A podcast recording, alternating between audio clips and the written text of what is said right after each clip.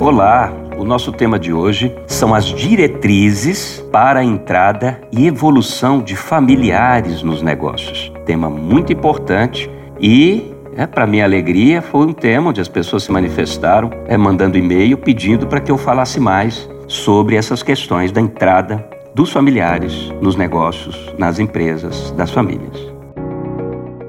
Em várias empresas familiares de sucesso, há aqueles sócios e familiares que participam da condução dos negócios nas posições executivas, né, o que significa assumindo áreas, implementando, respondendo ao presidente, muitas vezes se qualificando para ser o presidente, o CEO da empresa, é, e outras nas quais esses familiares, sócios, não participam da gestão, mas eles se mantêm vigilantes, participando da assembleia de sócios ou é, as reuniões de acordo de sócios e do conselho de administração da empresa.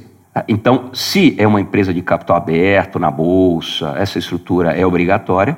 Se não for uma empresa de capital aberto, uma empresa fechada, é o comitê onde as decisões do futuro da empresa são tomadas e os sócios, os representantes da família, se posicionam e aprovam.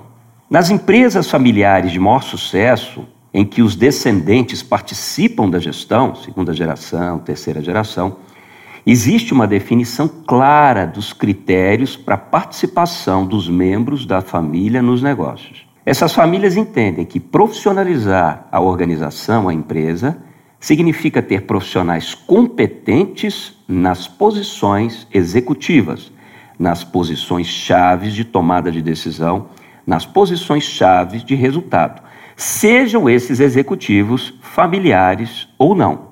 Se um membro da família atua nos negócios, é fundamental que seja um profissional com as competências adequadas e com domínio da área pela qual é responsável. Não se deve assumir uma posição executiva na empresa só porque é membro da família, sob pena de complicar as decisões.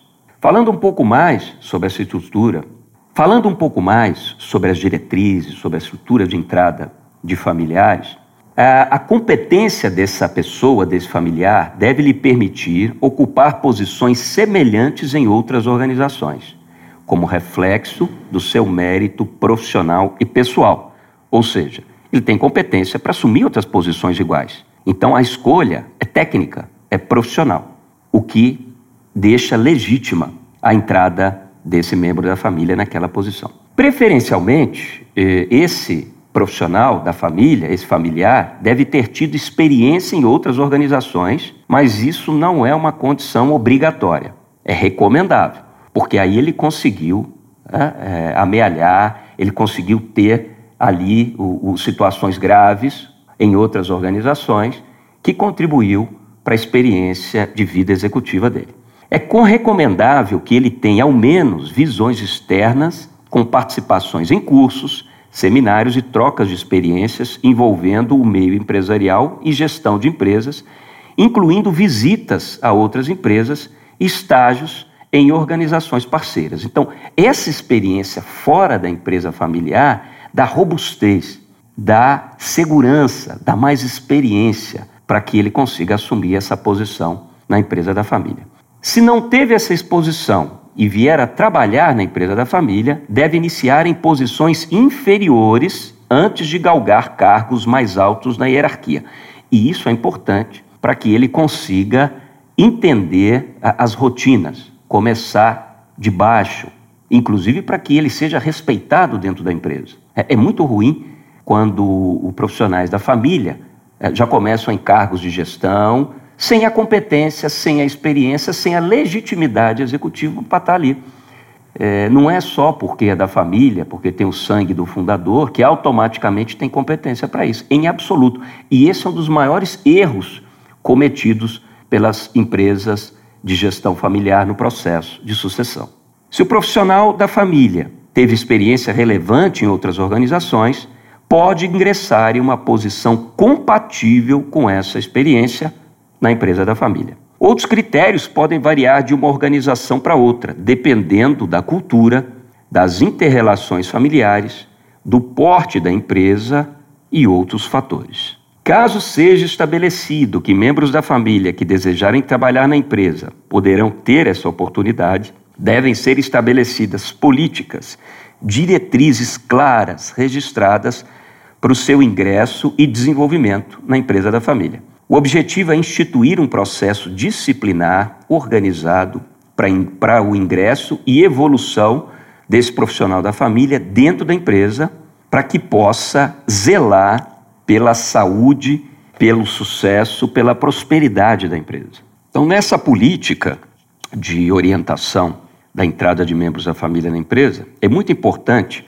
assegurar que as posições gerenciais, operacionais ou técnicas sejam preenchidas por indivíduos com competência e qualificação profissional condizente com as necessidades das posições. Caso contrário, a empresa está servindo de cabide de emprego para familiar. Todas as vezes que um familiar entra numa empresa simplesmente porque ele é filho, porque ele é filha, porque ele é sobrinho, porque ele tem alguma relação de parentesco, essa empresa é, equivocadamente está servindo de cabide de emprego para os familiares, o que é muito ruim, uma vez que a qualidade e a evolução da própria empresa depende exatamente de, de decisões técnicas, de pessoas preparadas, de pessoas experientes naquela função para aquelas decisões. Essa política e essa diretriz também deve prover orientação aos descendentes né, sobre sua atuação no grupo familiar. Orientações claras. Deve evitar o tratamento privilegiado entre os membros da família,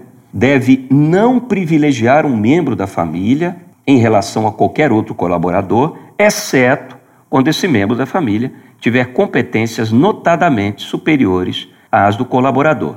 Então, quem é promovido, é quem recebe o bônus por mérito, a questão é técnica, é profissional. Deve o melhor capacitado ser evoluído, independente se da família ou não. Essas diretrizes também devem definir claramente as responsabilidades desse profissional da família e os seus chamados níveis de alçada, ou seja, os limites onde ele pode decidir, tudo equivalente ao cargo, como se faria com qualquer executivo é, vindo do mercado. Deve-se estimular o processo educacional, a experiência e o comportamento profissional e ético para todos os membros da família. Estimular também o intercâmbio pessoal e profissional entre eles, troca de, de aprendizados, troca de experiências, trocas de percepção, sempre visando o melhor para a empresa.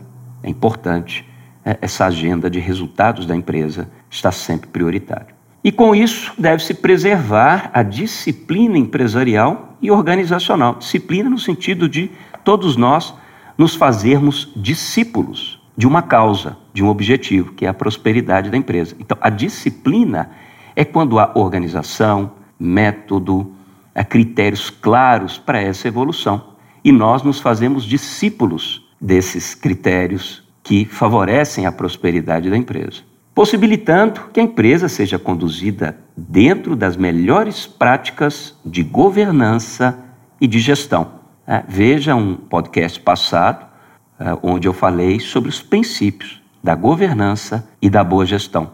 Muito importante você complementar essa estrutura aqui de direcionamentos entendendo esses princípios, que está num podcast específico sobre esse tema. Os membros da família também devem se submeter a todas as regras, todas as normas aplicáveis aos demais funcionários da organização, relativas aos critérios de ingresso, de entrada na empresa, critérios de remuneração, atribuição e diretrizes de alçada, de tomada de decisão, de gestão de orçamentos, políticas, diretrizes e procedimentos de administração de gestão de pessoas, promoções, local e condição de trabalho, normas disciplinares de conduta, código de ética, compliance. Ou seja, como vocês podem perceber, é, não pode haver privilégios inadequados, indevidos, em função das, das relações de sangue, de parentesco.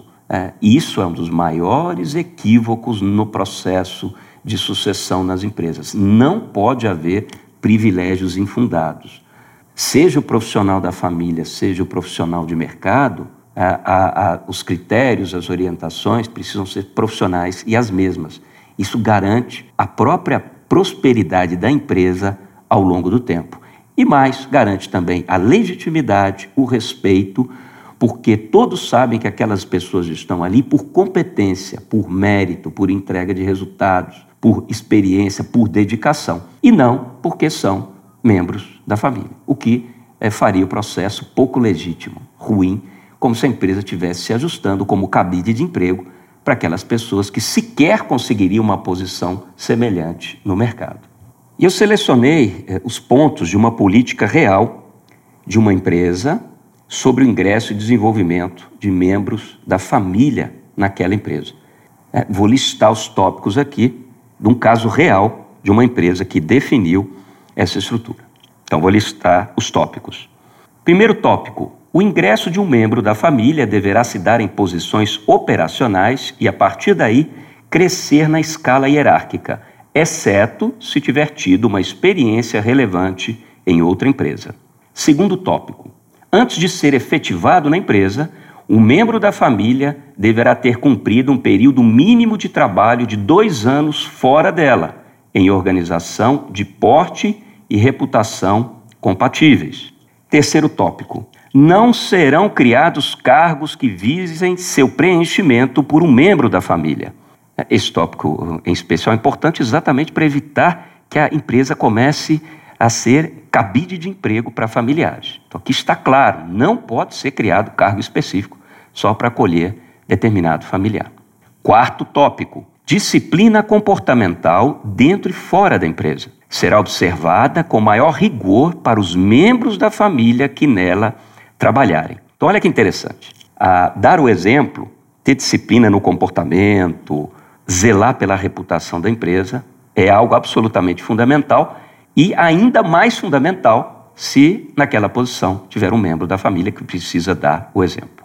Quinto tópico: a nenhum membro da família serão permitidas regalias que não se apliquem a outros funcionários da empresa. É, ou seja, não há privilégios indevidos, porque isso fere, inclusive, as regras, as orientações da boa gestão e os princípios da governança, da boa governança. Sexto tópico: nenhum membro da família será privilegiado para ocupar posições se não tiver as qualificações que atendam aos pré-requisitos para o cargo. Então a decisão é técnica, é profissional. Sétimo tópico: a promoção será sempre por mérito, obedecendo a critérios de avaliação de desempenho, necessidades da empresa e um membro da família poderá ter prioridade numa promoção em condições de igualdade no processo de escolha entre ele e outro funcionário para o mesmo cargo. Ou seja, empatou-se nos processos, o membro da família tem prioridade. Isso é muito bom, porque empatou-se nos critérios e no processo de entendimento de capacidade técnico-profissional. Oitavo tópico: membros da família poderão, porém, ser subsidiados pela empresa em cursos especiais de treinamento de interesse para a empresa e para o grupo familiar, como participação para processos sucessórios. Então, isso é muito bom.